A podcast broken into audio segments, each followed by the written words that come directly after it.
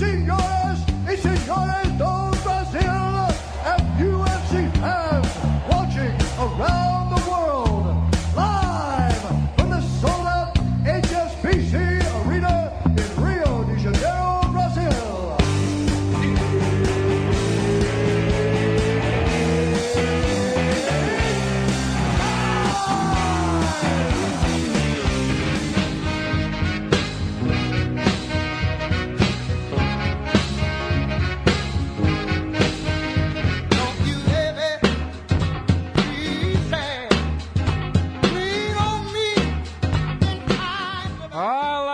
ligada no MMA Brasil, fala galera ligada na Central 3, boa noite podcast. It's Time chegando, chegando na noite de segunda-feira, dia 22 de abril de 2019, edição 124 do podcast It's Time, que você sabe toda segunda-feira você acompanha ao vivo por facebook.com barra Brasil, com produção da Central 3, da central3.com.br, onde o podcast fica disponível no dia seguinte, como assim como fica disponível em MMMA, MMA, só dois M's, Brasil.com.br. Você sabe muito bem que também fica disponível aonde? No Spotify, seu player, player hoje player de podcast, nem mais player musical mais usado aí pela, pela massa da população brasileira que usa aplicativos.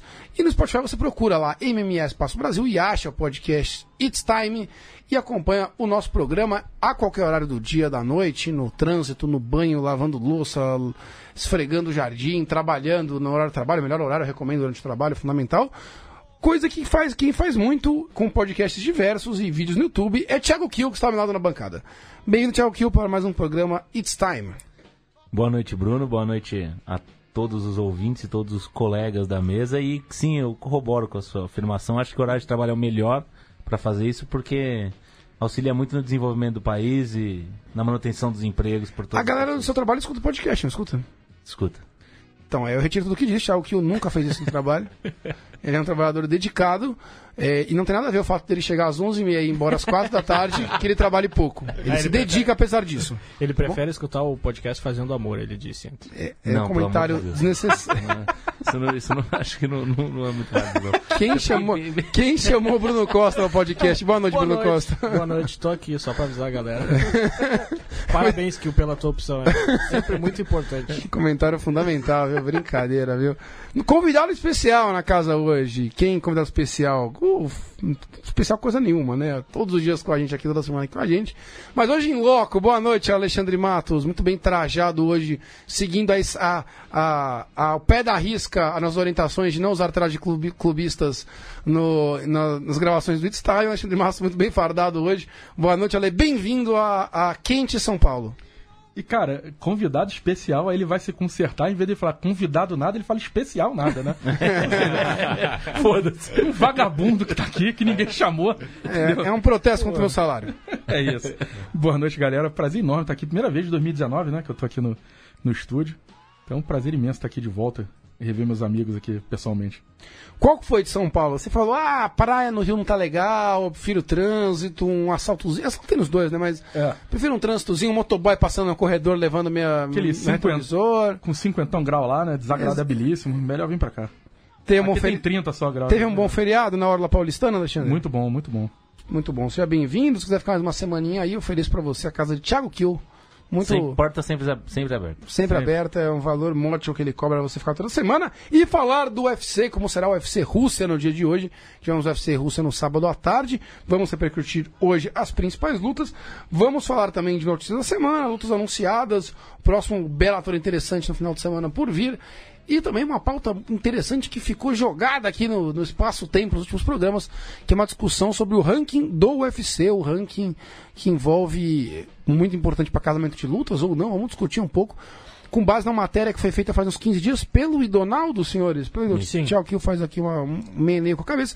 Pelo, pelo Idonaldo, uma matéria muito legal refletindo sobre as proble- problemáticas do ranking do UFC, se não estaria na hora de atualizá-lo. Alexandre, você que é o dono desta bagaça, você prefere que a gente comece pelo UFC, pelo ranking, pelo Bellator, Por notícias, vamos do quê? Não, vamos começar pelo UFC mesmo. A gente já analisa, né, Já o que foi logo, no. é. Ah, e final do, do programa. Aliás, não vai ter hoje. Bruno Costa, mostra na câmera aí. O sorteio do Felipe Alvi, livro do Felipe Alvi, Filho Teu Não Foge que eu prometi pra hoje. Alexandre, tira o braço da frente da câmera, por favor. Muito obrigado. Por onde programa, se puder não ficar com o braço aí. Aí também tá vendo ali o livro, você que nos vê no Facebook. Ia ser hoje o, o sorteio do livro. Não vai ser, porque vamos aproveitar o Alexandre aqui no estúdio. Instruções aqui da editoria, que, do, do, do- do grupo diretor do programa, que não sorteia-se hoje. Então fica pra semana que vem. O sorteio do livro, a culpa não é minha. Reclamem é, contato arroba mmbrasil.com.br.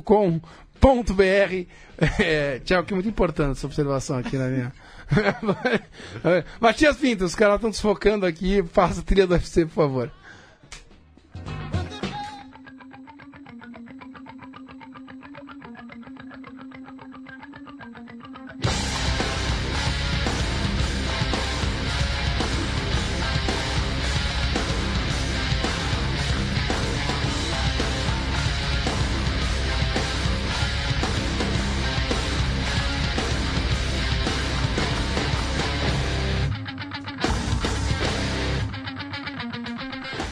a gente ganha pouco, mas se diverte, né? Isso que é importante nesse programa. Matias Pinto, boa noite, né? Eu sou o deselegante, eu não te apresentei. Pois aqui. é, né? Você tá meio embasbacado. É, o Alexandre me emociona quando vem no estúdio pessoalmente, assim. Pois né? é, mas tô, tô aí de novo, né? Aturando vocês. Heróico. Ganho, ganho em dólar pra isso, né, Matias? Não, eu, eu- eu vou começar a cobrar é, como é adicional de insalubridade. Com certeza, de estresse emocional. É. Alexandre, UFC na Rússia, UFC São Peters... Pe- Petersburgo, Pe- é é Petersburgo, né? Tem um. Petersburgo, é. Que é de Peter, né? Antiga Leningrado. que Antiga ante- São Petersburgo, que ante-. Não, era Petrogrado. Petrogrado. É, isso. Falt- faltou informação, faltou aula de história no, no colégio aqui. Grado é cidade em russo, né? É, É, faltou aula de história ou uma faculdade de história mesmo, né, Martins? pode ser. Pode ser também, é verdade. Mas, Ale, primeiro assim, visãozinha geral do evento. Ah, um, um evento com a cara de evento na gringa do UFC, né? Muitos lutadores locais. Só que eu até faço uma simila- similaridade com os eventos no Brasil, né? Porque você vê eventos no Brasil. Um país como o Brasil e a Rússia, que são aí as. brigam pela segunda potência no MMA hoje, tem um material muito vasto de lutadores locais para ser explorados nesses eventos. Então fica um evento cheio de compatriotas dos locais e que às vezes pro público de fora não chama tanta atenção. Eu imagino quando o, o- a gringaiada tudo vê os eventos no Brasil, aquele cheio de nome brasileiro X que a gente conhece, sabe que é legal, tipo uma saranduba, os caras olham e falam, ah, quem que é esse daí, entendeu? E esse é um, acho que esse evento tem um pouco dessa cara, né, Lê? Muitas lutas legais, lutadores importantes, lutadores bons e que não, que não chama tanta atenção do nosso público, né? É assim, cara. E diferentemente do, do Brasil, inclusive, eles conseguem fazer um, um evento sem precisar enfiar russo em todas as lutas, né? Aqui no Brasil tem que ter brasileiro em todas, sem exceção, porque senão parece que não vende o ingresso aqui. Lá não precisa. Né? Então dá pra, dá pra eles montarem um, um, um evento na Rússia, inclusive sem o principal artífice do MMA russo, que é o Habib Nurmagomedov, né? Ele tava por lá? Ele tava na arena fazendo graça ou Eu não? não Nem vi reparei. ele Tava, tava, Tava? tava. Tava, Ele tava por lá, sim. É, porque o Makachev que ganhou a luta é companheiro de treino É, dele, né? amigaço dele, é amigo pessoal dele há muitos anos, inclusive. Um evento que é muito prestigiado. O, o, a- o povo russo é um povo muito do- da cultura da, de luta, artes marciais em geral, né? A luta e é prestigiar o evento. O pessoal já participou com a gente ao vivo no Facebook, como eu já disse, facebook.com.br MMA Brasil. Você que está ouvindo gravado e quiser participar, só entra segunda-feira, 9h45 da noite, que estamos no ar. Já está com a gente aqui o Vinícius Maia. Boa noite, bancada. Hoje vou conseguir ver ao vivo. Melhor podcast MMA do Brasil. Obrigado, Vinícius Vinícius. Está sempre com a gente nos comentários do site lá. Felipe Biancaro de Justo. Rodrigo Rojas, Marco Antônio com a gente direto de Santa Catarina, boa noite, bancada, legal, Alexandre no estúdio de novo.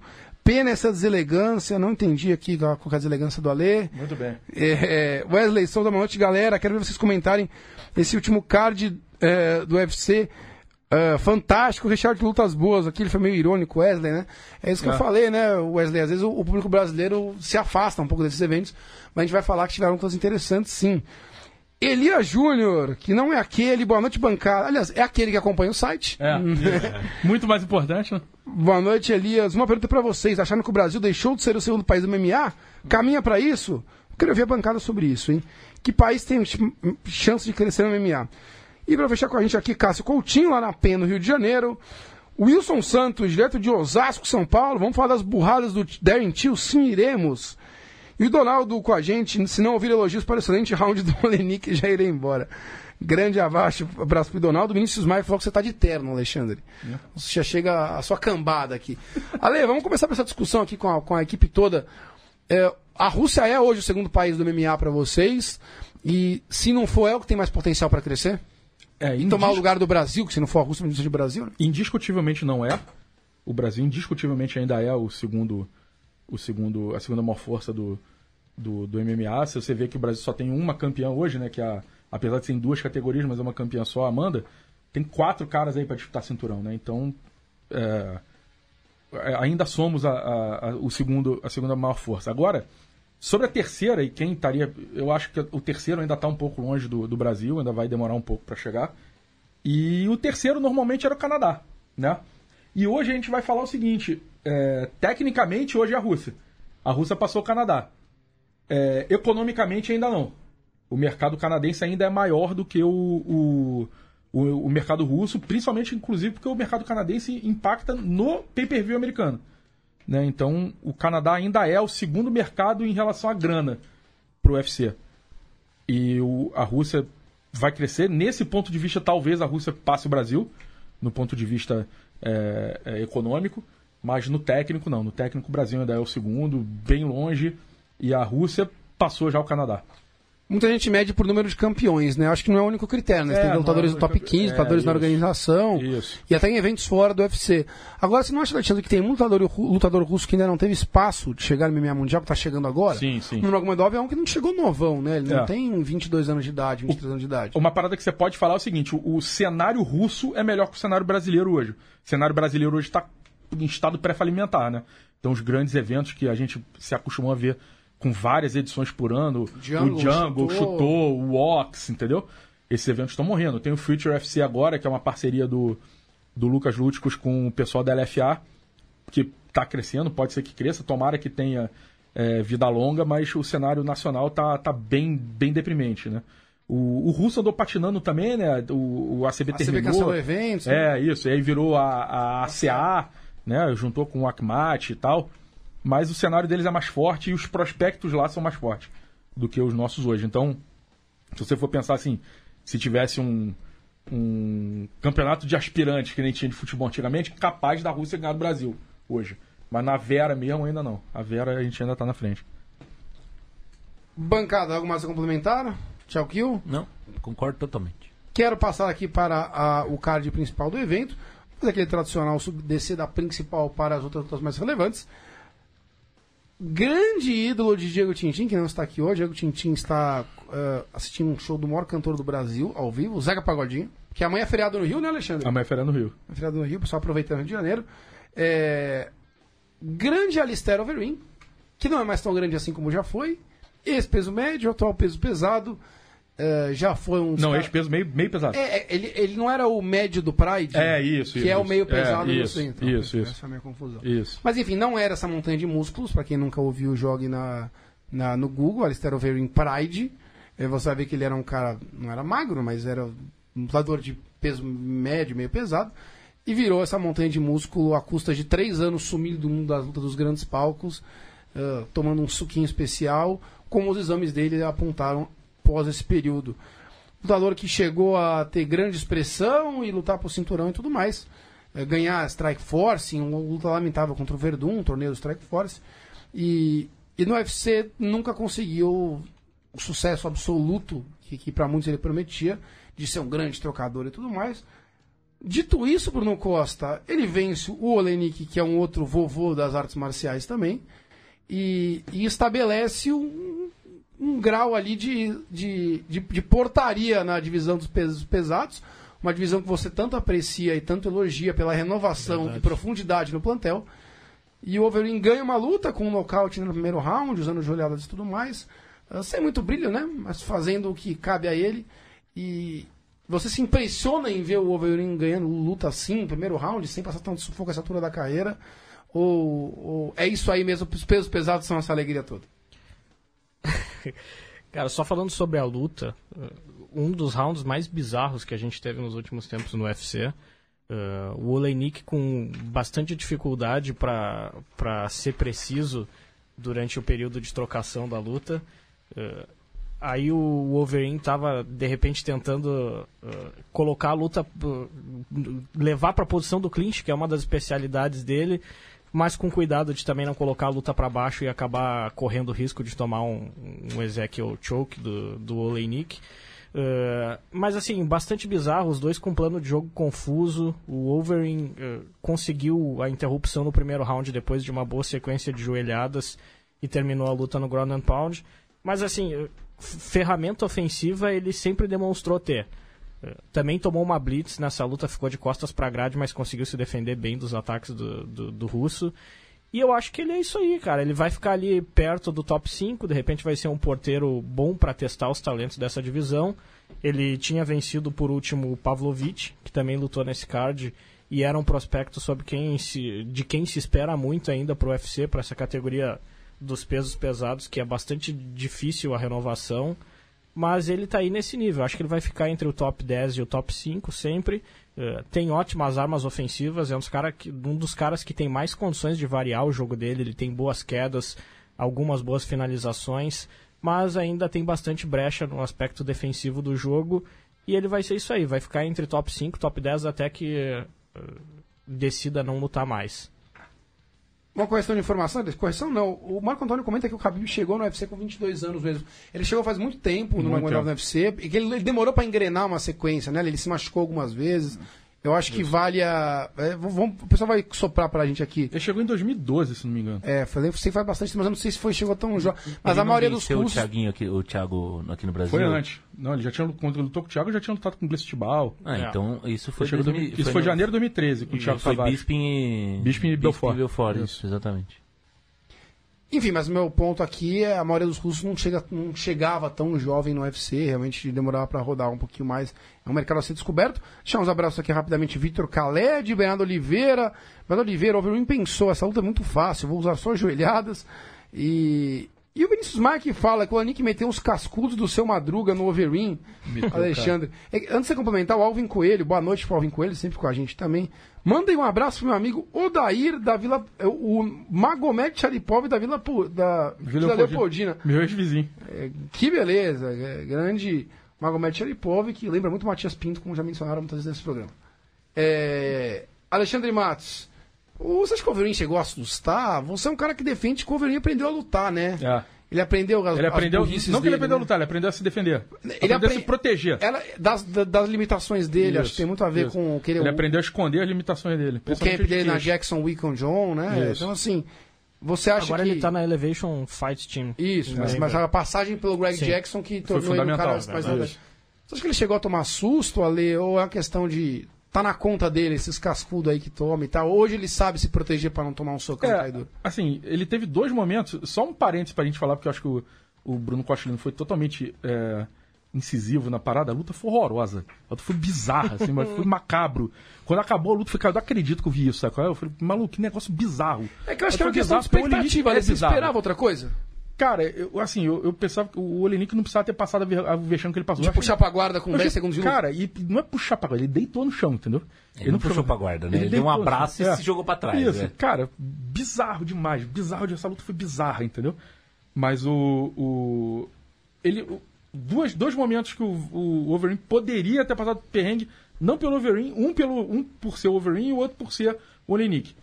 Na hora que o Olenik tenta pegar um Ezequiel no, no Wolverine, e cara, vamos falar sério. A chance do, do Olenik pegar o Wolverine ou um lutador do nível do Wolverine no Ezequiel Explica tende o a zero. Ezequiel, o Ezequiel, pra quem não tá É aquele, familiarizado. é aquele. É quase um katagatame ao contrário, né? Que ele pegou o Ezequiel de baixo pra cima, que é bizarro que ele pegou É o o. triângulo de mão. Ele pegou o. é, mas na, na, na, na posição invertida do Isso. triângulo de mão.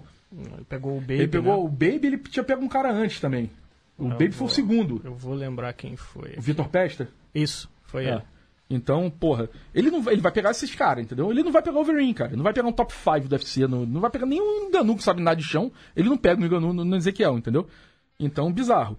E aí, o, o- nesse momento, quando o, o, o Overeem conseguiu se livrar, e aí ele ficou, tentou um ground and pound, logo depois se levantou.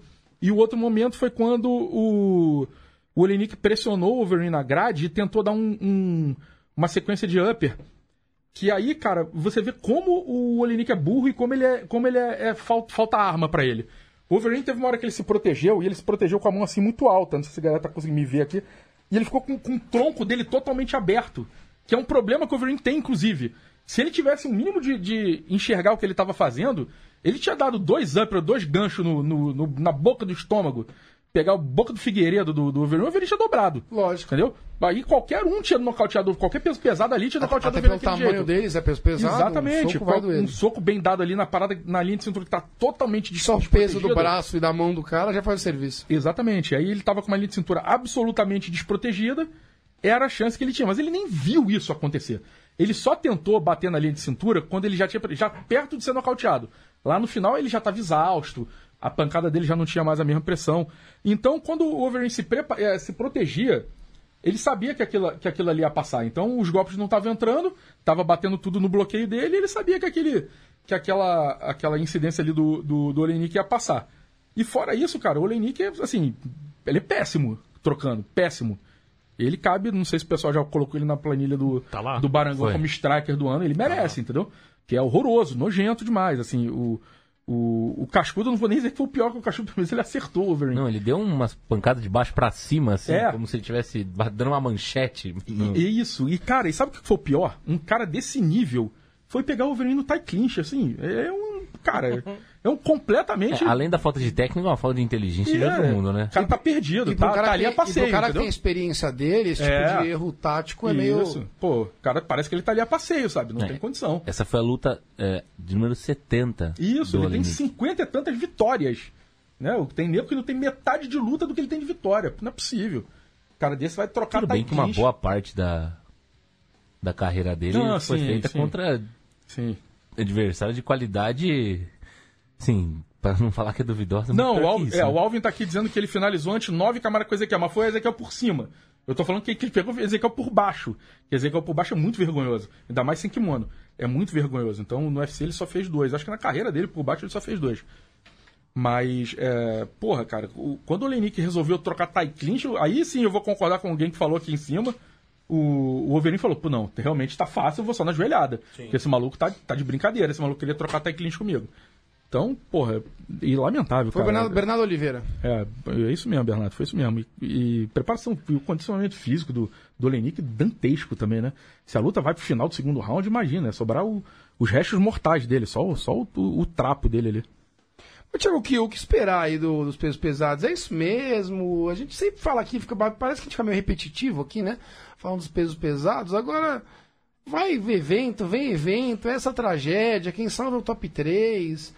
O UFC não faz questão de querer, não parece que não faz questão de querer mudar muito também, é o que o Bruno Costa falou. O Wolverine vai ficar lá nesse estilão É, mesmo. o, o centroavante Fred já falou no, no, no microfone da Globo, tem- o peso pesado tem que acabar, né? O E, cara já e foi lá o, no, e o, no microfone e o falando João isso. Gabriel Gelli, que fez a resenha dessa vez, lembra a resenha do João? Até porque ele é o auto-intitulado especialista em MMA russo do site, e é mesmo. E é mesmo. Não tô nem se auto nós intitulamos Não só o do site. como talvez do Brasil. É, com certeza. Se é do site, é do Brasil, porque Porque sim. não é, não é nem tanto mérito nosso. Eu acho que é mais demérito do resto do. Aliás, também é muito Uma mérito parte do de cada. Mas, enfim, dito sem polêmicas à parte, é, o evento tem o, no Oline, que o João colocou, não sei se vocês concordam, e o Kio, que podia se manifestar agora. Perdão, Matias. Perdão. O Matias está conectando aqui minha proximidade com o microfone, eu tirei o fone e eu perdi a sensibilidade. Thiago Kio, o Olanik também é um tipo um porteiro do top 15, do top 10, né? É isso, isso que é o mais triste. Isso diz mais sobre a qualidade dos pesos pesados do que o fato do Overin ser, ser o porteiro do top 5, porque, é, como o Bruno Costa muito bem falou, o arsenal ofensivo do, do Overin é de altíssima qualidade. Isso é inegável. Ofensivamente, ele é um, um- um grande lutador. É, o, o tie clinch dele, por mais que tenha sido fácil, a- aquele, as joelhadas e tudo mais que ele faz é com muita potência, com muita velocidade, ele tem explosão, ele tem um condicionamento físico razoavelmente bom para a categoria. Então, dentro do aspecto ofensivo, ele cabe dentro de um top 15. Se fosse uma categoria excelente, ele seria um top 10 com certa tranquilidade, que teria dificuldade contra quem tivesse, quem explorasse bem a- as brechas defensivas dele. O grande problema é quando a gente olha a parte de baixo do top 15 e vê gente que, se fosse praticamente em qualquer outra categoria do UFC, talvez não tivesse nem contratado. com essa qualidade técnica. Um, um cara do nível do Olenik, numa categoria como peso médio, talvez, não teria, não estaria nem contratado, não estaria muito no fundo do ranking, nas, nas categorias mais cheias Não, ou no, mais pe- no peso leve, o e-mail do empresário Então. dele cairia no spam do, Isso, exatamente. né? Do Sean Shelby. Nas categorias, nem, nem peso leve, pode ser no peso pena, no peso galo, essas categorias onde, há mais, onde o, os lutadores são mais técnicos, mais rápidos, ele, ele não passaria perto de tanto. Seria um, um lutador ruim do Bellator, entendeu? É, e, e isso diz muito sobre a categoria. A gente é repetitivo sobre isso, mas é porque já chegou no, no, no nível da obviedade. É, a gente repete porque é fato. É, não é Pô, eu porque. fico não- triste, eu gosto do peso pesado, hein? Sim, mas são vários Não fatores. desse peso pesado, Bruno Costa, mas do peso Mas, pesado mas histórica- eu quando a gente olha para a evolução histórica da categoria, é, em geral, são vários fatores né, que, que, que fazem com que isso aconteça. É, principalmente a- o maior controle de antidopagem, que também dificulta a continuidade de lutadores mais velhos, dificuldade para a proibição de tratamento de reposição de testosterona, é, maior, maior controle de uso de substâncias, etc., que, querendo ou não, tornavam mais longevas as, as carreiras de determinados lutadores do passado. Ah, pegos ou não, isso é um reflexo também de- desse, desse maior controle. É, e, e- mesmo de lutadores que depois se mostraram meio pesados e, e de outras e, e desceram de categoria, porque, por exemplo, o Canonier. Mas, por exemplo, Entendeu? senhores, e a questão do nível técnico? Porque eu não, eu não vejo que é só uma questão de, de repente, física. Mas também aí tem uma falta de população para isso, vê- né? É o que o Alexandre sempre fala, um americano é, de 2 metros e, e 10 que tenha uma, um uma capacidade física excelente, ele vai jogar basquete na faculdade, vai, jo- vai lutar wrestling ou vai... Que vai jogar, você vai jogar futebol americano. É, que seja. Não, de- depende do dois É, o cara vai jogar futebol americano. Futebol americano. É, já passou do limite do futebol americano, ele vai basquete, entendeu? É basquete, um Mas cara igual um o outro, LeBron, sacou? o LeBron James, ele tem É. um porte de peso pesado tranquilo, assim. isso. O, o Shaquille O'Neal, então Não, só Shaquille de porte. Shaquille O'Neal lutaria- nem conseguiria. É, nem conseguiria. cortasse a perna. Mas assim, é, é, um cara desse porte gigante, ele não luta MMA porque MMA é um esporte é, financeiramente mas irrelevante me perto assusta. dessas grandes ligas. A, a gente sempre, no período do UFC, mo- um- um pós-moderno aí, Alexandre, pós-moderno UFC é, é, significa pós-UFA, né? Pós-UFA. A gente faz uma retrospectiva do peso pesado e sempre tiveram ali um top 3, top 4 decente. A gente, uma vez fez uma matéria sobre isso, mostrando que nunca teve muita gente mesmo nos pesados em nenhuma época. Mas sempre teve os seus nomes. E há muito tempo a gente vive de Miotite, é, Cormier. Cormier e Cigano. É.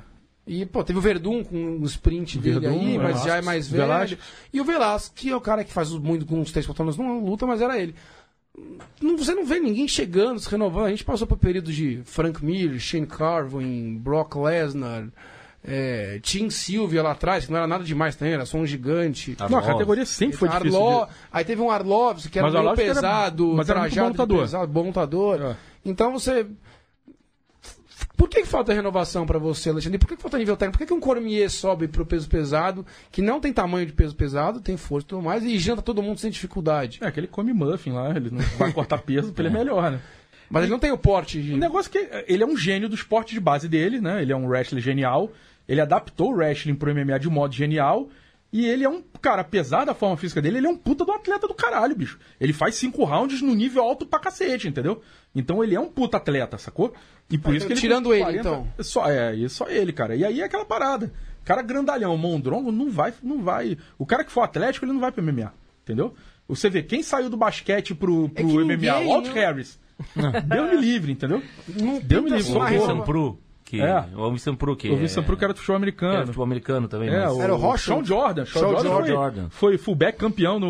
Louisiana State, É, não na. University LSU? É, na LSU, isso. Exatamente, campeão em 2007. Ou seja, o cara tem que ser meio maluco e não ter ser bom o suficiente pra, pra seguir Tem a um jogador de hockey, o canadense, o que também. Steve, você... É, mas também depois meio que de parar também. É, isso, isso. Não é que ele largou no meio a carreira, assim.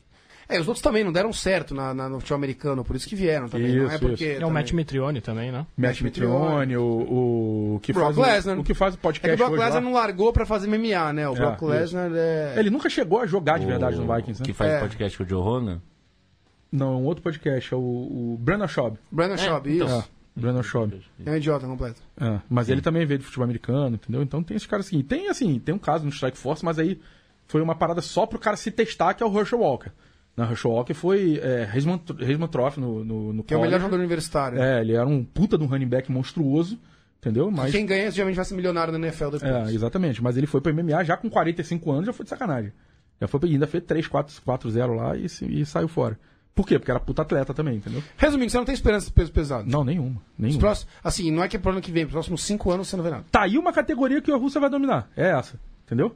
É, porque brasileiro, você vê, é, a esperança de peso pesado brasileiro é o. Albini, o, É o, é, o Albini, o Augusto Boi, Sakai. o Sakai, o Golme e o goleiro, que é o goleiro do Chelsea. O Ricardo. Como é, que é o nome dele? Porra, não lembro. O moleque o maluco era goleiro do Chelsea B.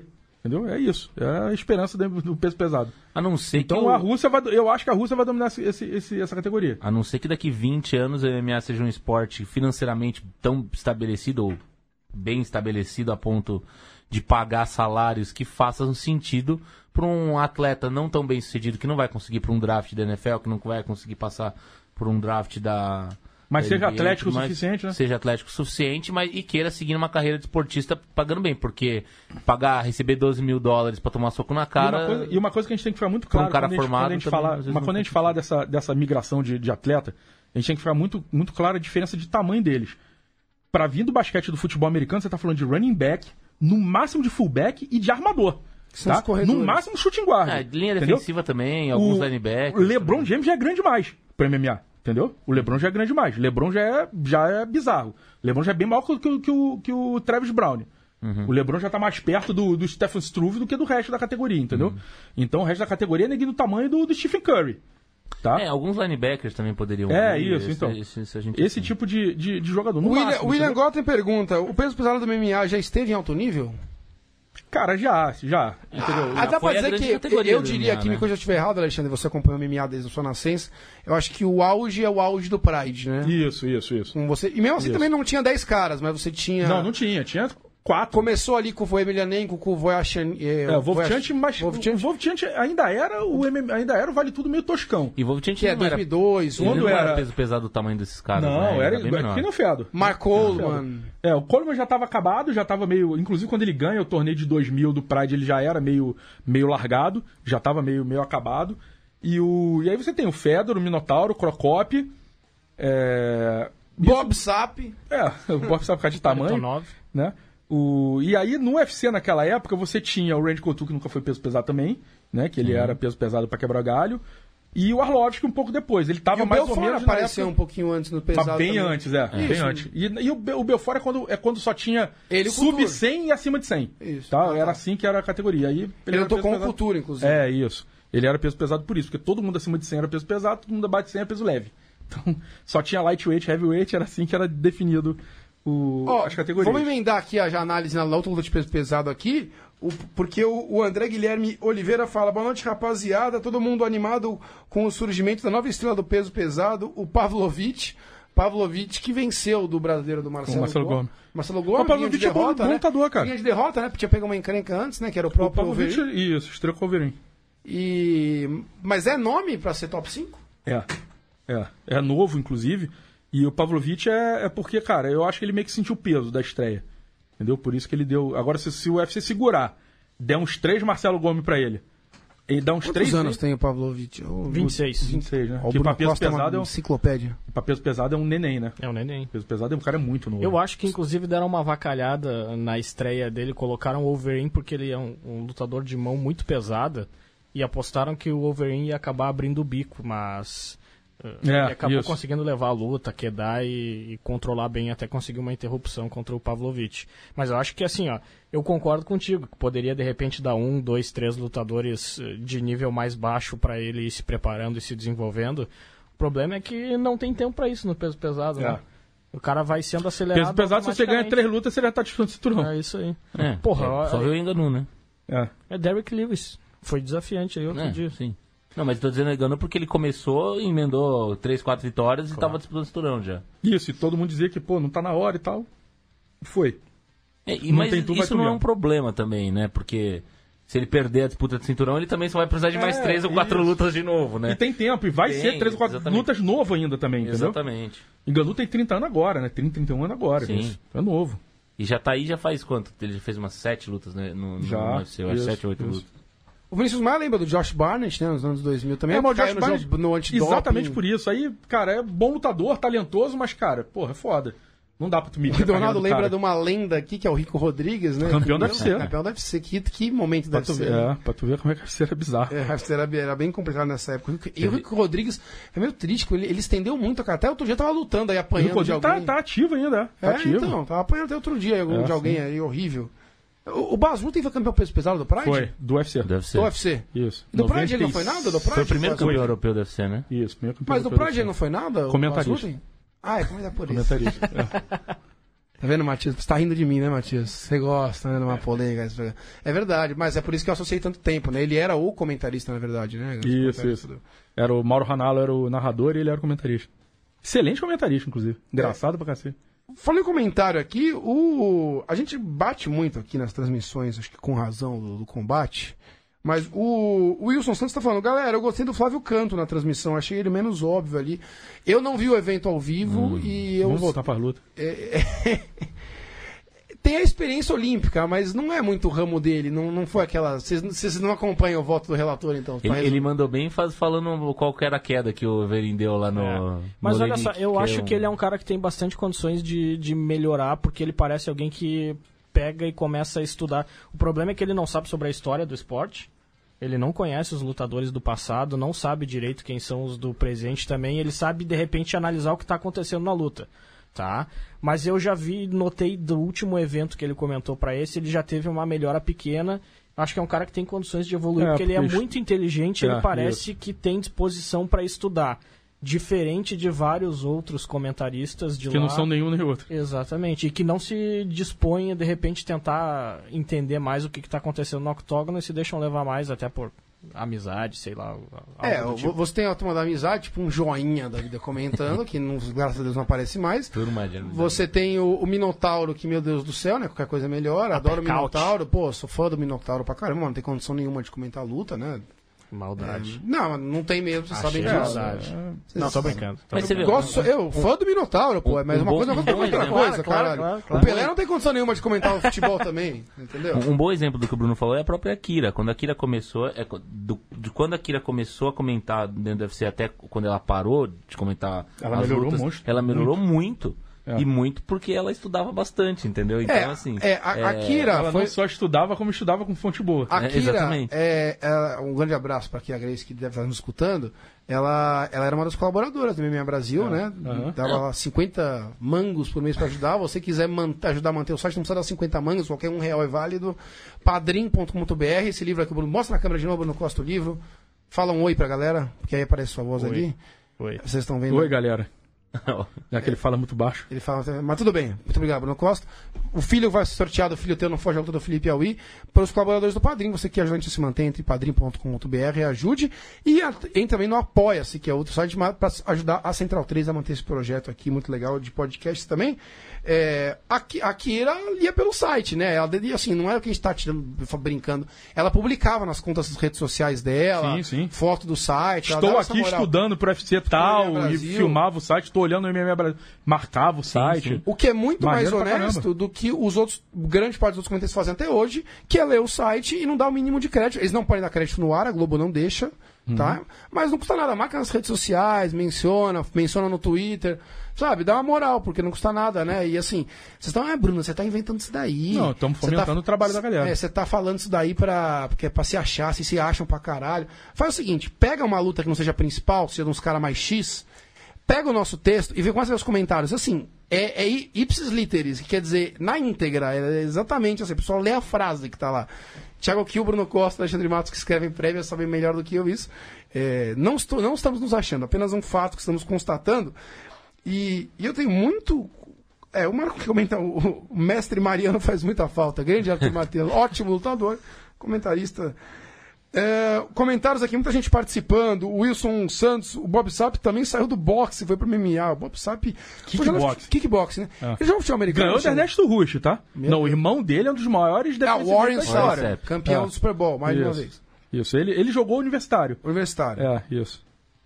Comentários aqui. eh, O Leone Ferreira, Alexandre Matos, manda um salve aí, de férias, mas curtindo aqui. Grande abraço pro Leone, né? Trabalha comigo lá na Azul. Abração. Boas férias aí, meu camarada. O Paulo Bueno, abraço galera, família Zenidim Ponta Grossa, Paraná. Grande Paulão, um abraço pra você. O Idonaldo lembra que o, que o Rico Rodrigues ap- apanhou do Alex Nicholson, Alex Nicholson, que era um horroroso que lutou no UFC. Sim. Spartan. e- evento transmitido em site pornô. É, no verdade, Cansou da né? Legends, é verdade. É É verdade. Transmitido ao vivo no site pornô, é Olha, verdade. esse evento vai ser uma putaria. Com os caras- Crazy Horse, inclusive. Crazy né? Horse, que combina, faz todo O sentido. lutador e ator pornô. Desculpa aí, meu pai escuta o programa, ele vai estar criticando esse momento. Um grande abraço Não pro sei meu se pai. tinha o Dakota Cochrane, acho que não, né? Não, Só não, falta não essa. tava. Manda um abraço pro meu pai, que é seu fã também, Alexandre, por favor. Grande abraço pro Maurício Verde, Maurício Sader. Muito bom. Felipe Excelente. Biancardi Justo, põe Alexandre Matos lá e tá resolvido, muito mais prático. É, de peso pesado não, mas espero de comentarista, né? Aí acho que Isso, resolve. graças a Deus. É, o Yuri Coimbra deixa um boa noite.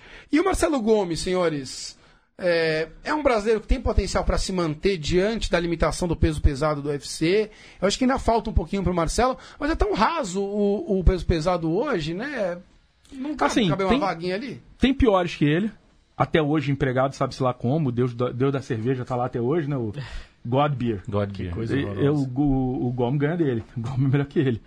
Mas, cara, não vai passar do que ele tá, entendeu? O, o, o Gomes é novão também, né? Tem tempo ainda pra evoluir também, mas, sei lá, tinha que procurar algum, alguma academia melhor pra treinar É, e tal. E você vê, por exemplo, ele, o Albini também, teve vários revés aí e ainda tem chance também, né? Então, O Albini, cara, o Albini é, ele é, é melhor, melhor, do que ele ele, é faz, do que ele mostra, entendeu? Ele é o. Albini ele tem umas decisões é, estratégicas bem, bem discutíveis, né? Bem, bem mal feitas durante a luta, mas ele não é um lutador ruim, entendeu? Uhum. Agora, diferente do peso pesado, metade é lutador ruim mesmo, entendeu? Metade só tá lá porque se não tiver, acaba a categoria. Entendeu? Não tem gente. O Marcelo, falaste da academia, mas eu acho que esse não é ainda o problema dele. Ele tá treinando com o Júnior Cigano, direto na, na American Top Team. Ah, ele foi pra lá, é verdade. É, isso, isso. O Ele, negócio- ele tava no Corinthians, né? Isso, Aí foi pra lá. exatamente. É. Eu acho que de repente pra ele, ele emendou Bom- agora a terceira derrota seguida, né? É, Top Team tem talvez, muito material humano, né? é, talvez pra ele fosse bom até que de ele treino voltasse. e de técnico. Exatamente, tem o, o Catel Cubes lá fazendo bom trabalho, o Mike Thomas Brown. Mas de repente, se ele voltar para o cenário regional e conseguir algumas vitórias e a confiança dele de volta, acho que ele tem condições de ficar ali pelo, É, pelo se, meio eu- de tabela. se ele quer voltar pro UFC, eu, eu recomendaria inclusive que ele ficasse pelo cenário regional americano. Exatamente. Nem voltar pro Brasil. Exatamente, Fique por isso lá, lute nos eventos menores lá, entendeu? Fica lá na Flórida, continua lá na TT. se bem que é, é para a categoria dos pesos pesados é mais fácil voltar pro Brasil e ir para fora, porque a gente vê para as outras categorias, O problema é que não vai ter luta, né, É. cara? Ele vai É estar aqui com o Ricardo Pracel. Ah, sim, não. Não vai ter luta pra ele. Claro, pode ser, mas assim, eu tô dizendo que para as categorias de peso mais baixo, às vezes o lutador volta pro cenário nacional do Brasil e ele não é mais visto pelo UFC, né? Ele Isso. acaba quase que abandonado. Isso, isso. O Albini vai lutar contra o Maurício Green no, no dia 26 de junho no Target Center em Minneapolis, o UFC Se, Minneapolis. se não é o velocista, né? É, que não é o O veloci- ex-velocista. Exa exatamente. Não é veloz, incluve. Isso. Aliás, Muito poucos pelo ali contrário. São, né? Poucos ali são. Evento que teremos Jussier Formiga contra Joseph Benavides. Aí É. sim. Luta legal. Já teve, já teve duelo entre eles? Já, já. Quantas já. vezes? Nocauteado, uma vez. Então, uma vez eu achei uma, Benavides era a trilogia, essa era a minha dúvida. Não, não. Benavides nocauteou ele. Tivemos anúncio também do Nick Lentz contra Charlie do Bronx. Luta, Isso é muito, trilogia. é. luta muito antecipada por Bruno Costa, tá louco pra ver essa luta. A, do- a segunda luta já não, não precisava. Tá 2x0 pro Charlie, né? Tá 2 Tá. a 0 Chegou as duas. Então, tipo. Charles não tem moral, e, né? E é brabo, né? Porque ele é um, Não, ele essa é um lutador não que merecia. A primeira, primeira? luta não foi no contest? Puta, não lembro. Eu sei que a segunda foi no Brasil. Pode ser. Pode Eu tava. acho que a primeira foi no contest, daí A o Charles segunda- finalizou na A segunda foi em Goiânia. E, isso. E... Isso foi. Foi uma guilhotina, inclusive. E É, da- no terceiro round. Isso, e daí agora marcaram a terceira por qualquer motivo idiota. É, e o Charles merecia um adversário ranqueado já, né? Tem É. uma boa sequência de vitórias de novo no peso leve, tá ganhando confiança, melhorou o striking dele. É. eh, merecia de repente um adversário melhor colocado do que o Nick Lentz. Grande abraço para Rafael Oreiro nos, nos assistindo ao vivo. Já tá, tá de su... Bruno Costa faz uma cara de desânimo ao mencionar Rafael Oreiro, nosso editor. Deve estar de, deve estar de sunga na praia de Copacabana jogando um futebol noturno nesse momento e nos ouvindo por fones de ouvido. Pessoal, o UFC Rússia faltou de falar das- dos russos de destaque, né? principalmente o Islam é, lutador, grande colega de, Mago- de do Khabib Khabib Nurmagomedov, e, e ótimo lutador, né? Pegou o Tsa, é, Tsara, Sarukian. Sarukian. Isso. É, sempre... Provavelmente o T não deve se pronunciar, deve ser Sarukian. Ah, aí, deve ser um bagulho Matias, desse. Matias devia falar. É. Como? Desculpa. É, o, o, o T é Do mudo. Daguestão. Daguestão, Sarukian, o T é mudo? Ah, Ele não é Por favor. não tem Pra isso que vocês me chamaram, O russo do. O russo pra isso do, vocês me chamaram? do- o russo do Matias tá meio enferrujado. é, pois O é. Daguestani, que deve ser uma vertente do russo, né? Não, faz- Não, acho que ele é georgiano, não é? O Sarukian. Não, armênio. Armênio, Armênio. isso aí. armênio. Ah, isso é, é. o, o Terminado Makachev, que é. O sufixo ian é armênio. É. É, segundo o Matias, essa região é todo mundo a mesma coisa. Ah, é. É, é Eu o que, ele, é o que ele sempre diz. É isso que meu diploma de história diz, né? É, enfim, Inclusive, todos se amam. é, o, o Makachev é um lutador que, pra quem não tá prestando atenção, melhor prestar atenção, né? Porque o cara se catapultou pro, pro, pro top 15 do, da categoria, que é uma cate- categoria complicadíssima, que é o peso leve, e, e é material para um top 10. Que é difícil falar que ele vai ganhar no top 10, no top 5, porque ali é que a gente começa a estar naquele, naquele balde, né, Ale? Que todo mundo acontece de ali tudo, é. é possível ganha- que ganhe, porque o nível é muito alto. Mas o cara é material pra brigar até com um top 5 ali e chegar forte pra encher o saco de todo mundo na categoria. É, cara, ele inclusive tá no nosso top 10 do futuro. É, ele tem uma derrota no, no UFC, uma derrota carreira, né? Pro Adriano Martins no UFC 92 e foi assim. Aquilo foi uma, uma zebraça antológica e, cara, se eles lutarem 10 vezes de novo, ele- o Makachev ganha 10. Então é, é, Foi.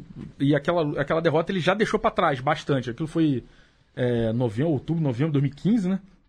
Então já tem um certo tempo, que vai, vai fazer quatro anos que aquilo aconteceu. E o Makachev hoje ninguém lembra daquilo, entendeu? Ninguém nem lembra dele.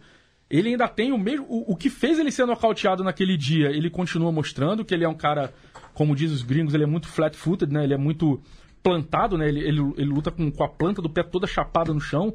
Diferente do, do Sakurian, que, Sarukian, que, que quica muito, que se movimenta bem mais do que ele, né? Mas ele é mais plantadão. E aí, por exemplo, foi por isso que o Pavlovich nocauteou o Gomes. O Gomes é plantadaço. O Pavlovich, mais móvel, conseguiu é, é, envolver o Gomes para nocautear. E o, e o Tsarukian, ele é um cara, ele é um striker mais dinâmico do que o, do que o Makachev. Mas o Makachev, ele, ele, ele tem um nível de wrestling, que ele mistura o wrestling com o sambo, do mesmo jeito que o, que o Nurmagomedov fez, é, de um jeito muito, muito forte, muito alto. Então ele é, nessa categoria, vai ser pouco, vão ser poucos que vão bater de frente ali com ele. Os melhores wrestlers americanos vão ter muita dificuldade de lidar com o Makhachev na hora que ele, que ele grudar e na hora que ele pegar o cara, entendeu?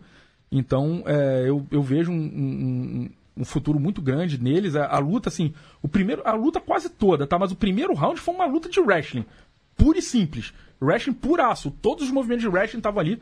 Muito legal, uma luta dinâmica pra caramba. E depois ainda teve um pouco de ground and pound nos outros rounds e, e teve alguns movimentos diferentes, mas o, o primeiro round foi um duelo de wrestling e o moleque, o moleque bateu de frente, e isso que é impressionante, cara. Um wrestler duríssimo, um dos melhores wrestlers da categoria mais difícil Puta do MMA. pra ele essa luta, né? Exatamente. E, e- e, assim, era.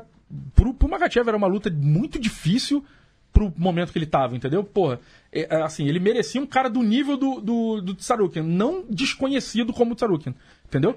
Ele, Ele merecia um cara com nível de dificuldade dele, mas com reconhecimento maior na, na organização. Isso, o Tsarukian é, é material de top 15 sem nenhuma sombra de dúvida, entendeu? Então, inclusive, eu tinha até falado antes no, no, na prévia, foi eu que fiz a prévia dessa luta. Eu falei, eu olho nesse moleque, esse moleque é bom pra caramba, esse moleque vai ser. Ele tá treinando com a Shevchenko, inclusive. Ele vai pra Tailândia treinar com a Shevchenko e tal. O moleque tá melhorando demais. Ele tem, uns noca- ele tem um nocaute no, no irmão do, do. Não, não foi no irmão do Rafael Assunção, não. Foi no Felipe Olivieri. Que, cara, é coisa de quem sabe o que tá fazendo. Ele dá, ele dá um jab. E ele dá um jab um upper, um, um, um gancho no, no, no corpo. E ele faz isso abaixado. E ele devolve o terceiro golpe um chute alto. Assim, ele não tinha nem posição corporal pra dar um chute alto. Então o Olivieri nunca tava esperando aquilo. Viu uma bicada na cara dele que ele cai igual a árvore pra trás, assim. E a coisa de, cara, se você pegar striker bom aí, nego não vai fazer isso, entendeu? É, é coisa de quem sabe o que tá fazendo. Então o moleque tá treinando, o moleque tá se especializando, ele tem 22 anos, entendeu? É, esse moleque é- vai ser monstro, tenho certeza. E o Marachev já está virando monstro, ele já é ponto. E, cara, a próxima luta dele é top, é top 15. Você botou, acho que contra o James Vick, né? Sim. É, No Bruno próximo- Costa fez a matéria do, do matchmaking, né? Da casamento de lutas. É, como, como o. o- Comentem no site. o estilo do, do James Vick, ele é bom pra testar o Makachev, mas ele não é bom o suficiente pra nocautear o Uhum. Makachev. Porque o- ele não vai. Pra você nocautear o Makachev, você tem que pegar ele de uma vez, que nem o Adriano fez. Entendeu? Tem que aproveitar na hora de um plantadão que ele dá e pega ele naquele momento. E pegar com muita potência. É. né? Então não é o que o James Vick vai fazer. É um teste bom pro James Vick, mas não é o ideal. Por exemplo, como é que, o- como é que o Makachev vai lidar quando ele entrar nas pernas do Vick, o Vick pegar ele na guilhotina. Entendeu? Então é um, é, um, é uma, é um teste legal, mas eu acho que o Makachev vai passar de passagem pelo Eu James Vick. Mas é um ótimo teste. E, o- e o que você botou pro, pro Tsaruki é o, foi o Alan Nugget, Alan né? Nugget, é. Aí, meu irmão, é brincadeira. O Tsaruki vai botar, vai, vai jogar o Nugget no teto do ginásio. É, Mas ele vai ter que pegar uns caras desse Tem, nível. tá porque- certo, lógico. Não dá pra segunda, terceira luta do cara ser, É, o ser o problema- de novo, entendeu? Pelo amor de Exatamente, é, Deus. dá. O problema pra ele é que assim, ele tem só 22 anos, precisa desenvolver ele, precisa dar tempo pra, pra amadurecer um pouquinho mais. E só que ele já realmente ele tem condições de lutar ali contra os 20 melhores lutadores do É. mundo, ele tem A gente tem que fazer, a gente tem que fazer uma, uma, uma ressalva aqui que, por exemplo, quem estreou desse jeito foi o Leandro Vanata. Né? Ele estreou Exatamente essa chegando, chegando Pegando muito em cima, Ferguson. pegando o Tony Ferguson, deu um puta, Puta de um calor, no Tony Ferguson, meteu, no- meteu dois knockdowns no Tony Ferguson. Só que Mas é diferente. é diferente pelo seguinte, Não o tem Leandro Vanata, consistência. é, exatamente, o Leandro Vanata é um cara muito dinâmico, muito ofensivo, muito agressivo, muito plástico, legal de ver, Maluco. mas ele não é lutador como é o Tsaruki, Sim, entendeu? não, não, não é, porque ali a gente não vê um. No, no Lando Vanato você não vê um lutador consistente, estratégico, que vai saber ah, impor o jogo dele da, da forma correta, saber se defender. Na- no primeiro round, ele se defendeu de uma, de uma finalização do Sarukian do.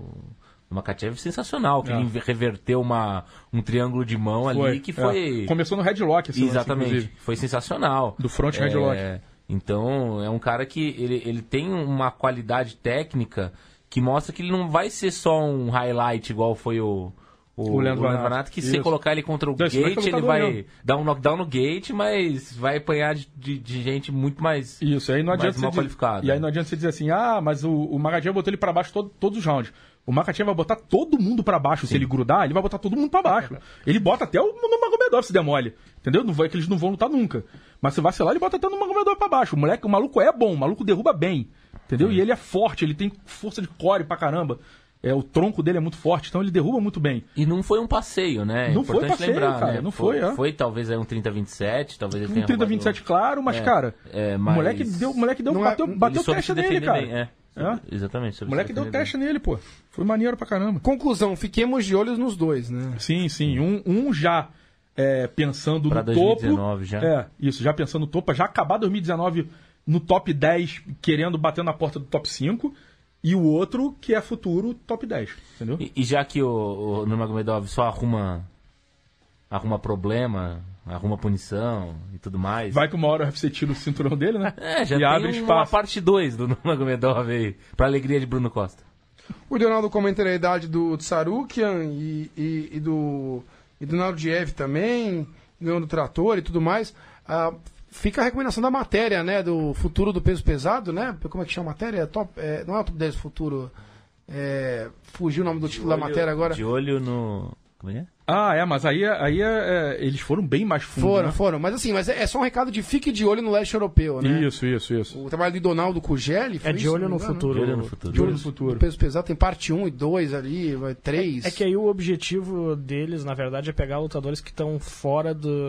do É, o moleque tá começando gerais. mesmo no MMA, entendeu? Exato. É o cara que tá começando mesmo.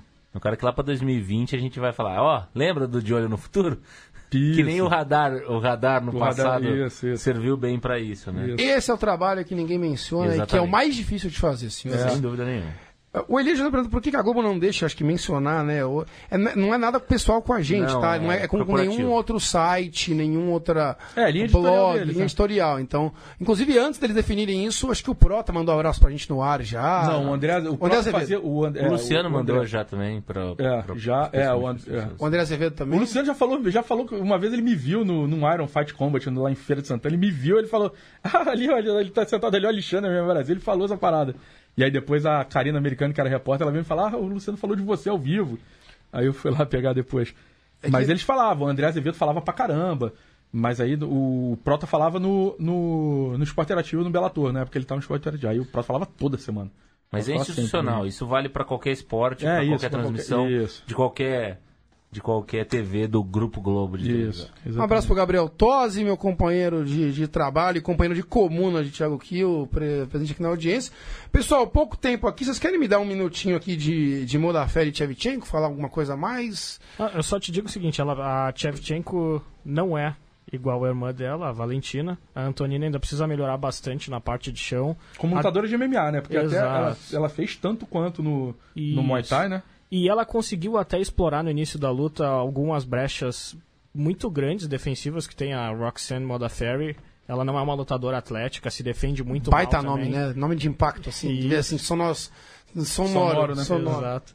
Mas assim, depois que ela começou a achar o timing pra conseguir grudar na Shevchenko, a luta acabou. Tá? Até conseguiu, em alguns momentos, com bastante força de vontade, mas faltando técnica, se livrar de posições no solo. Eh, Mas não foi suficiente pra pra ganhar de uma lutadora que ela deveria ganhar se pensa em progredir rápido pro, Isso. pro top da categoria. Perfeito. E é bom lembrar que ela é a irmã mais velha da Tchevchenko, ela tem Isso. 34 anos, então E a Valentina é tão melhor do que a Antonina que a, a Valentina faz o que a, a Roxanne fez com ela. exatamente. Né? E ela nunca, nunca adaptou em nada o- um jogo de quedas, um jogo de jiu-jitsu. É, mesmo um jogo de movimento. Ela tem um jogo de movimentação interessante, ela consegue cortar ângulos e tudo mais, mas ela também não tem um, um kickboxing de muito volume para manter só na base da trocação a- as adversárias do nível da, da, da, da Moda Fé. Achei que ela. Eu fiz a prévia dessa luta, achei que ela ia conseguir. Eu achei que o nível de striking dela seria suficiente. Mas falta bastante ali. Ela tem pouca luta de MMA. Foi a nona luta dela, se não estiver enganado. Então vai ser bem difícil com a idade e tudo mais ela conseguir chegar perto do que a irmã fez, né?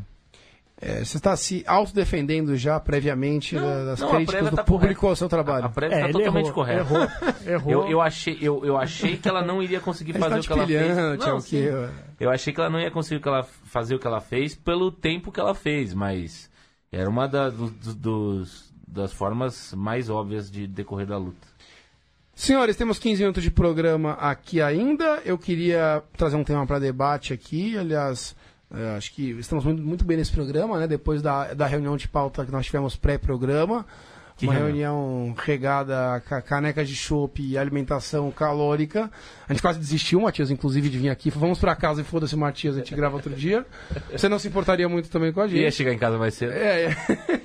Mas a gente tem um compromisso com o nosso público, a gente resolveu vir aqui, aproveitar que o Ale tá aqui, né? E eu queria trazer um texto do Idonaldo eh, de, do começo de abril, procurei no site. O, texto, o nome do texto é O sucateamento do ranking do UFC e a necessidade urgente, e a urgente necessidade de reforma, uma reflexão do Idonaldo sobre a falta de qualidade dos rankings do UFC e principalmente a falta de qualidade eh, veiculada, a falta de critérios para definição de posições do ranking e de pessoas que nem deveriam estar no ranking, principalmente. Eh, ele foca na categoria dos pesos mosca, menciona atletas não contratados pelo UFC que já figuravam no ranking ou atletas que já saíram e continuam figurando no ranking. E conclui dizendo que o ranking é sem qualidade, sem respeito e sem lógica. Essas são algumas características que podemos listar sobre a situação e, do- e o sucateamento que vive o sistema de ranqueamento do UFC. Eu tenho, eu tenho uma parada que você comentou, desculpa até te cortar, Tá desculpado. porque você, você falou de duas paradas aí que realmente são, é bizarro, né? O cara que tá no ranking, que nem lutou ainda, e o cara que tá no ranking já saiu. Não, teve gente que não era nem contratada. Então, Tava- cara, mas O se ele, tá no, se ele tá no ranking, É que- ranking, olha só, É, é que é bom, olha- é que é bom deixar claro, né? Qual que o, o Idonaldo explica mais no texto. Mas no ranking, ele não é um ranking global, ele é um ranking de lutadores do UFC. Não, mas então, mas deixa eu falar uma parada. Eu fiz esse ranking muito É isso que eu te falar. Alexandre, eu quero que você comece falando mesmo, porque você era parte desse ranking. Esse ranking começou, salvo engano, com, com quase. com dezenas de jornalistas, 90? né? Com 90 jornalistas, era basicamente qualquer um nesse ranking. Filtraram para acho que 15, 16, no quais você ficou entre eles, Alexandre. Não me lembro se... Na- ficou na É, primeira, na é. segunda vez já era você no segundo filtro. E agora, recentemente, você saiu do ranking. Conta um pouquinho como é que foi feito esse convite, como é que era feito os rankings, quais eram os critérios que passavam para você, por que, que você saiu. Explica para o público como é que funciona esse complexo e muitas vezes injusto ranking do UFC. É, o- eu entrei no ranking, o UFC me chamou, né? Eu recebi um, um- um contato, perguntaram se eu- ele fala, pô, a gente tá montando um ranking tal, tal, tal, e a gente queria saber se você quer participar. Quero, vamos lá. E aí, cara, é, e o que que eles me, me orientaram? Nada. Não há orientação, cada um monta o ranking do jeito que quiser, tá? Então cada um usa os critérios que quiser, Cada um faz o que quiser. No começo, se eu não me engano, cara, no começo não tinha, os lutadores não eram nem. Você tinha que catar os a lista de Active Fighters. Era um- uma tripona enorme. E você tinha que meter. Aí, malandro, aí tinha nego que, botava vagabundo em categoria errada, porque o nego não sabia. não tinha categoria. Entendeu? Era... Porque era a lista, a ordem alfabética de. Era a ordem alfabética de sobrenome, entendeu? E aí Porque é tinha surreal, lá, porque o teoricamente- era um dos primeiros que apareciam, só que eles não estavam. Quando você- por exemplo, hoje, quando você entra no, pra você fazer o ranking, você vai lá, vou fazer ranking de peso pesado. Só aparece quem está listado em peso pesado. Você vai fazer meio pesado, só aparece quem está listado meio pesado. Antes, você botava todo. aparecia todo mundo pra você botar. Então você podia fazer. Tinha que um ser assim ranking- até hoje, que já filtra quem não manja porra nenhuma. é, pode ser também. Que aí você já podia fazer um ranking com, com Demetrio Johnson, Rei Sejudo, Joseph Benavito no peso pesado. Era possível fazer isso antigamente. Devia ser digitado o ranking. Pra Não dificultar mais ainda. Você tem que É. pôr o nome. Isso. E ainda fazer match com o nome pro cara digitar o nome certo, desses caras com o nome maldito, entendeu? O cara escrever Christoph Jotko e e escrever certinho, entendeu? O cara ranquear o Jotko. Ninguém vai ranquear Não, o o Jotko, Joana entendeu? e EJ É, já iam errar. nunca. É, e eu, e eu ia errar pelo duplo N no Joana, não nem pelo resto.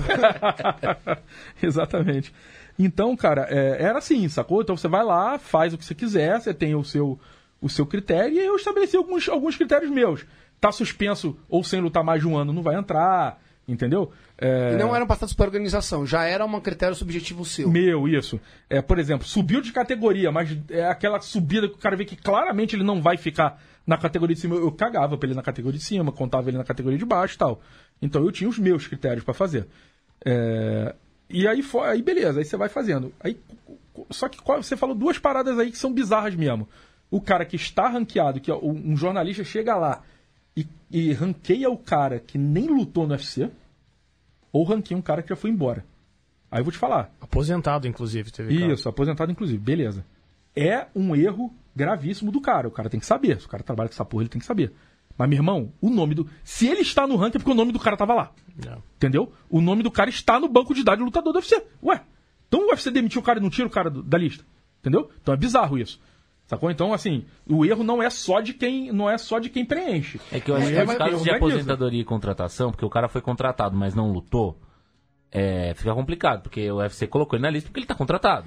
Não, então, e aí aquele caso de, ah, mas ele não foi nem contratado. Foi sim, porque senão ele não tava na lista. Ele foi e não vazou na imprensa, ninguém ficou sabendo. Entendeu? É isso que acontece. Mas sabe que uma Beleza. coisa eu já percebi é o seguinte, eles têm são organizações diferentes, apesar de serem muito atreladas, mas tem a a série aquela do, do Dana White, é o Contender Series. É. Apare- É, a matéria do, a matéria do Donaldo traz isso, que o Contender Series eh, colocou lutadores, possivelmente colocou lutadores nessa, nessa lista, incluindo o caso que ele faz aqui, o principal, a, tese de defesa dele aqui é com o caso do Casey Ke- Kenny, É. que é um lutador que não estava no UFC ainda, tinha só passado pelo Contender Series em 2017 e simplesmente apareceu em 15º no ranking do UFC. É, assim, isso, isso é um tipo de coisa que o cara que faz isso tem que ser sumariamente excluído do ranking. Então, mas é que assim, Você não é, é dá muito pro cara, pra um né? jornalista fazer isso. Porque não dá. assim, você já falou que no começo eram 90 jornalistas, que era meio esculhambado. O UFC também foi por indicações ali.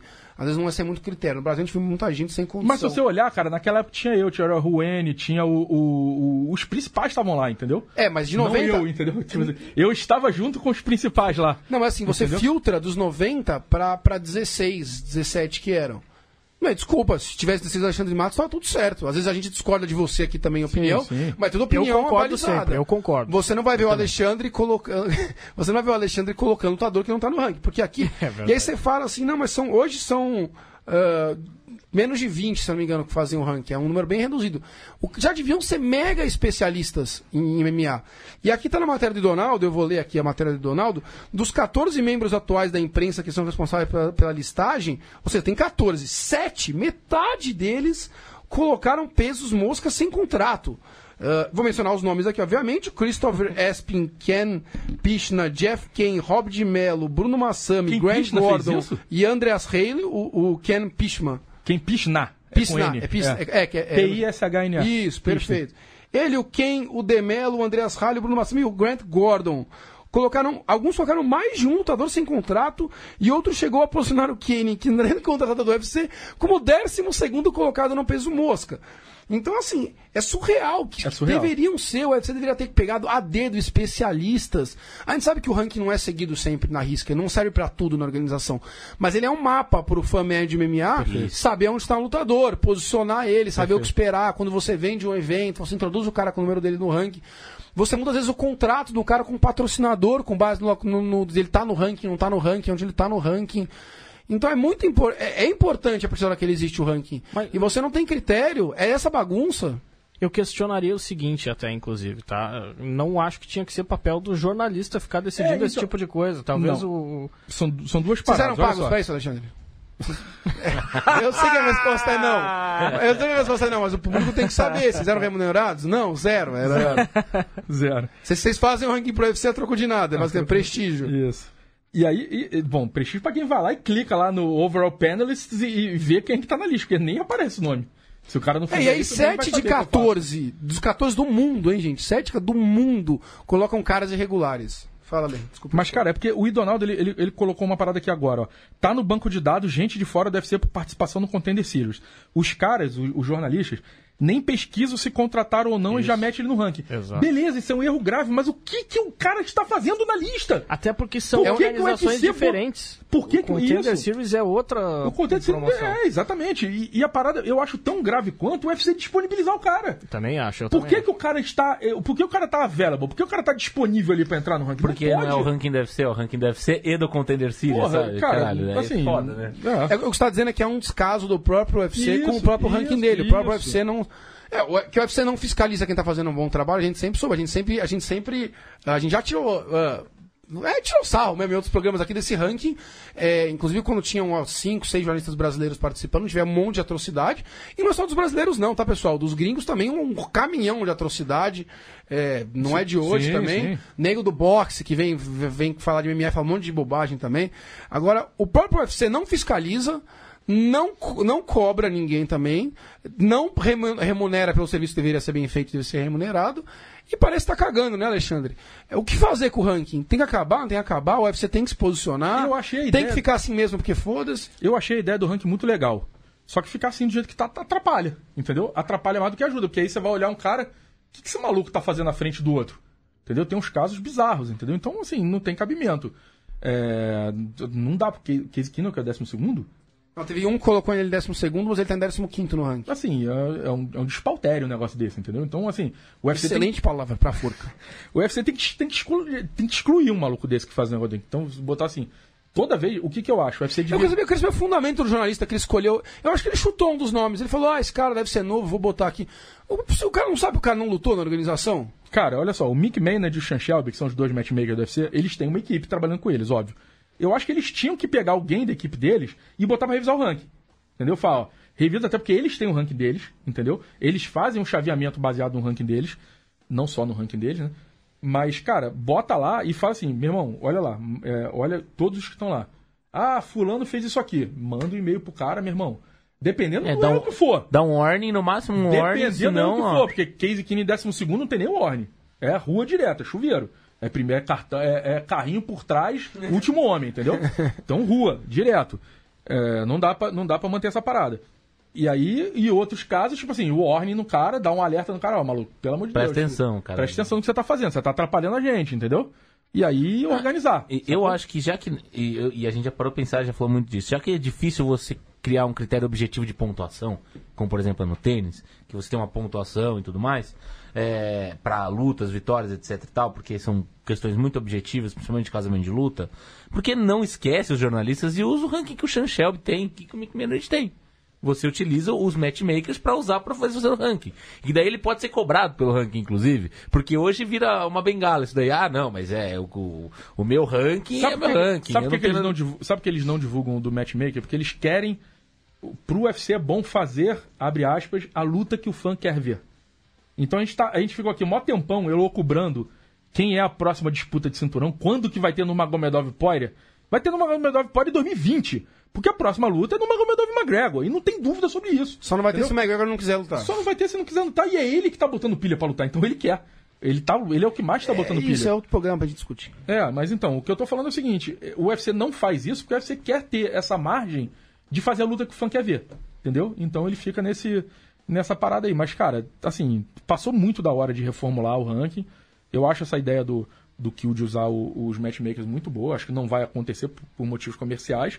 Mas, cara, dá pra eles revisarem a parada, entendeu? É, e manter revisar. o nível, sacou? É? Ah, e botar gente da, da, da imprensa também passar um pouco de, olha, eu estou ouvindo a imprensa, eu não sou só uma coisa minha corporativa.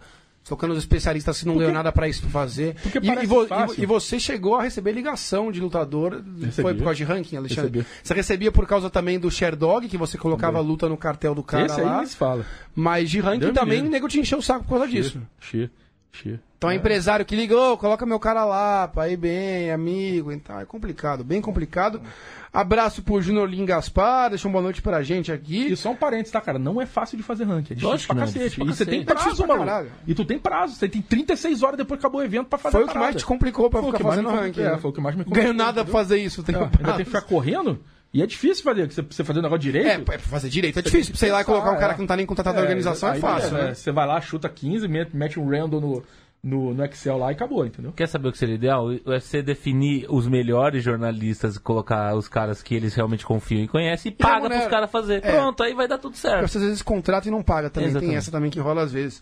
Ah, o José Augusto Araújo passou aqui, deixou um, um- que- concordando também que o ranking do UFC está uma desgraça. E o Fábio Araújo, cheguei no fim, amanhã pego completo no feed. E hoje é aniversário da minha esposa amada, Elisângela, o pessoal lá do MER. É, grande beijo Elisângela, parabéns. Fábio Araújo, grande abraço pra você. Alexandre Matos, chegamos ao fim do programa. Eu queria dizer que foi uma honra a sua presença aqui em loco. Saudade de você gravando Pô, aqui. né? demais, cara. Muito bom. Estamos no. Esse é o episódio 297, 8 da contagem global. O 300 a gente vai deixar pra ser o UFC pós-UFC Rio. É, se- vamos que a gente grava lá, se não grava alguma coisa lá no Rio mesmo. É, enfim, prazer ter você aqui no estúdio novamente. Ale, volte mais para São Paulo. Eu sei que o Rio é mais legal, pelo menos tu- tu- turisticamente, mas. é, Infelizmente eu não faço turismo lá. é, mas um prazer enorme ter sua presença no estúdio. Acho que a galera deve ter gostado. Esse bate-papo cara a cara, né? É, pô, muito É, mais maneiro, é- né? é bem mais legal, né? Muito mais legal, pô. Isso aí vai ser até triste segunda que vem e entrar pelo Skype. Entendeu? Ainda chegar tomando esporro de se eu tô ouvindo, cacete. Chatíssimo. só vê os bastidores aqui. Matias Pinto fica maltratando Alexandre. É É, complicado. exatamente, pô. Pelo amor de Deus. Mas, pô, muito maneiro estar aqui presente, estar aqui junto de vocês, pô, bom demais. Bruno Costa, grande abraço pra você. Valeu, abraço. Tchau, Kill. Asta. Falou. Um beijo no coração. Você nos acompanha toda segunda-feira ao vivo, 9h45 da noite, facebook.com.br MMA Brasil ou no feed no resto da semana. Voltaremos segunda-feira que vem, como sempre. Um abraço de mmabrasil.com.br. Saudades de eu, Tintim.